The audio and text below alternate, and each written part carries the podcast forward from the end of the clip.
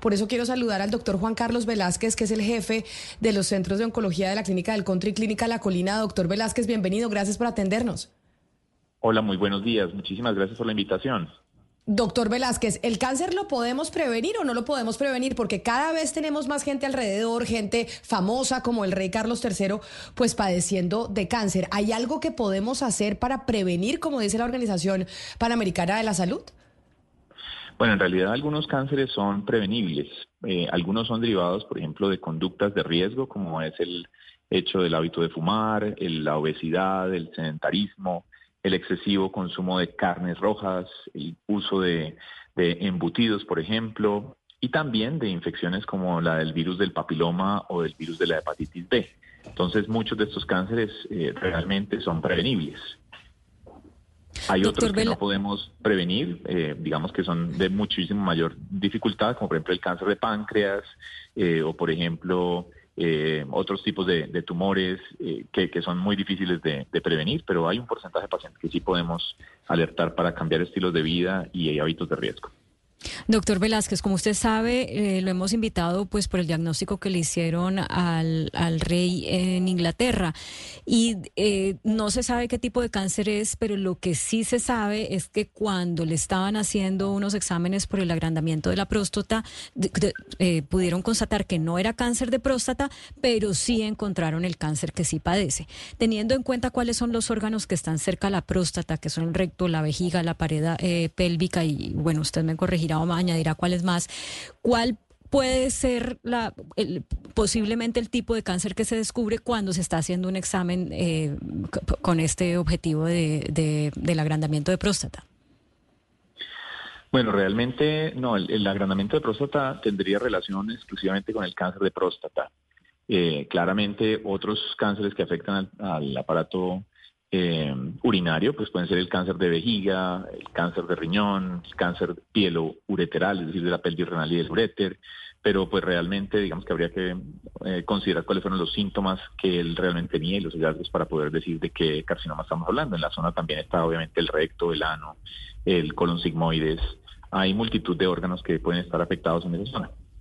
Doctor, yo quiero preguntarle por los tratamientos. Anteriormente, siempre que uno tenía en, en, la cabeza un cáncer siempre era una quimioterapia o una radioterapia, pero aquí incluso hemos hablado de algunos tratamientos nuevos que han surgido. Actualmente ustedes, ¿cómo están tratando el cáncer, pues aparte de la quimioterapia y la radioterapia? Bueno, realmente eh, la posibilidad de tratamientos para el cáncer ha crecido de manera muy importante en los últimos años y los tratamientos, digamos, pilares como la cirugía, la quimioterapia y la radioterapia siguen siendo fundamentales, pero hoy en día se han visto enriquecidos por otras terapias como por ejemplo la inmunoterapia, que fue objeto del Premio Nobel de Medicina hace unos años, eh, y que tiene una, manera de actuar sobre el cáncer muy diferente, a diferencia de la quimioterapia que va a destruir la célula tumoral. La inmunoterapia lo que busca es quitar los frenos que el cáncer le pone al sistema inmunológico para que el mismo sistema inmune del paciente ayude a atacar el cáncer. El cáncer debería ser reconocido eficazmente por el sistema inmunológico y destruido por el sistema de defensa, pero el cáncer tiene varios mecanismos por los cuales frena el sistema inmune.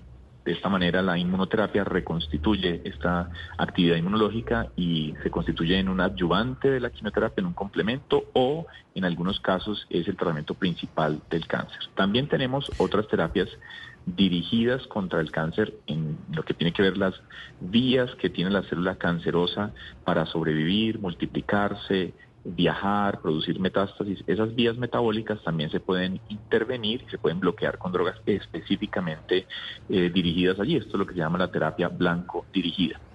También tenemos tratamientos hormonales y ahora, más recientemente ha tomado mucho interés también las terapias de las, de las combinaciones de anticuerpo droga, es decir, drogas que van como un caballo de Troya dirigidas a la célula tumoral, se pegan a través del anticuerpo a la célula tumoral de manera específica, entran a la célula tumoral y allí liberan eh, el contenido del fármaco que destruye a esta célula maligna. Entonces hay diferentes modalidades de tratamiento que estamos empleando hoy en día para el manejo sistémico. Y también hay terapias locales eh, como la trioblación o la embolización, que son otras terapias o la radiofrecuencia dirigidas a lesiones puntuales.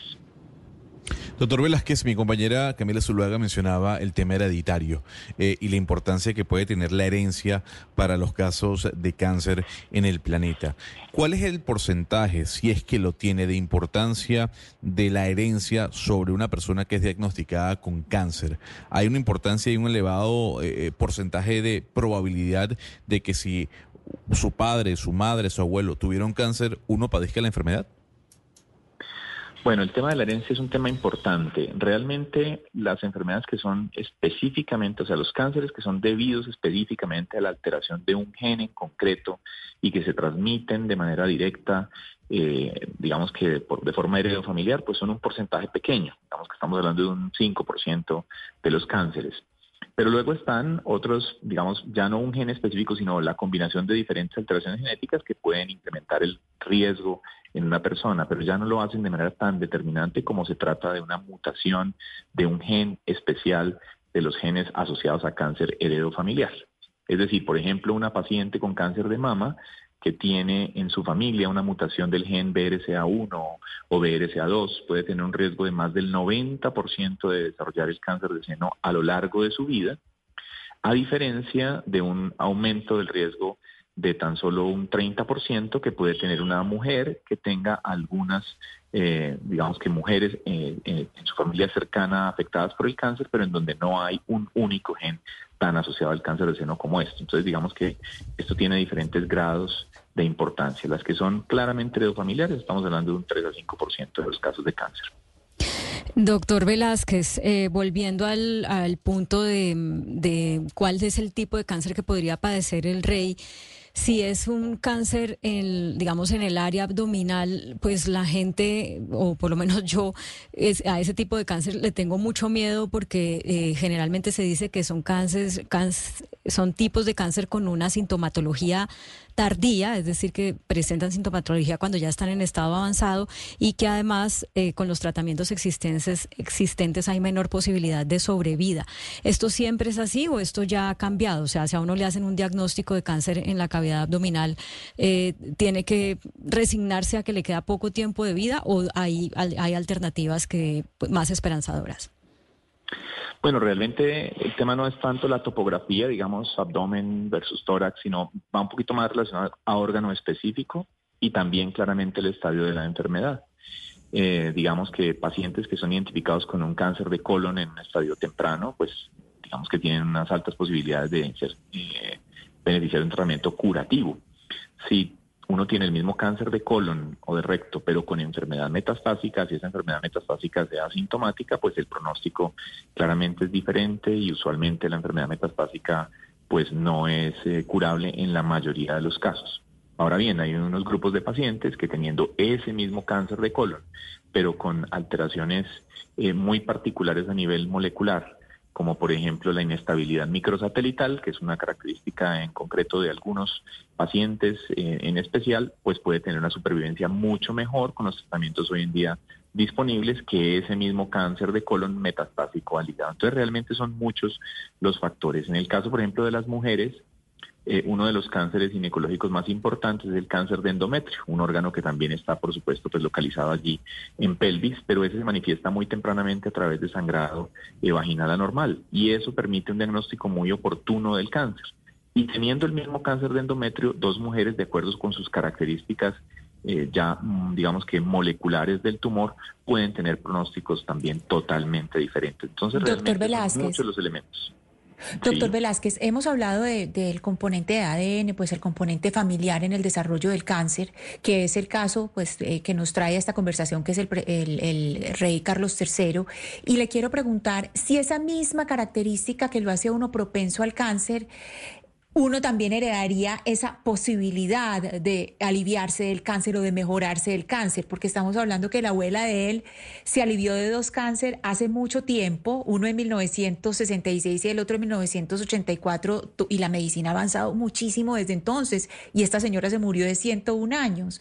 ¿Esa capacidad de recuperarse también se hereda o eso, o eso sí no, se hereda lo maluco?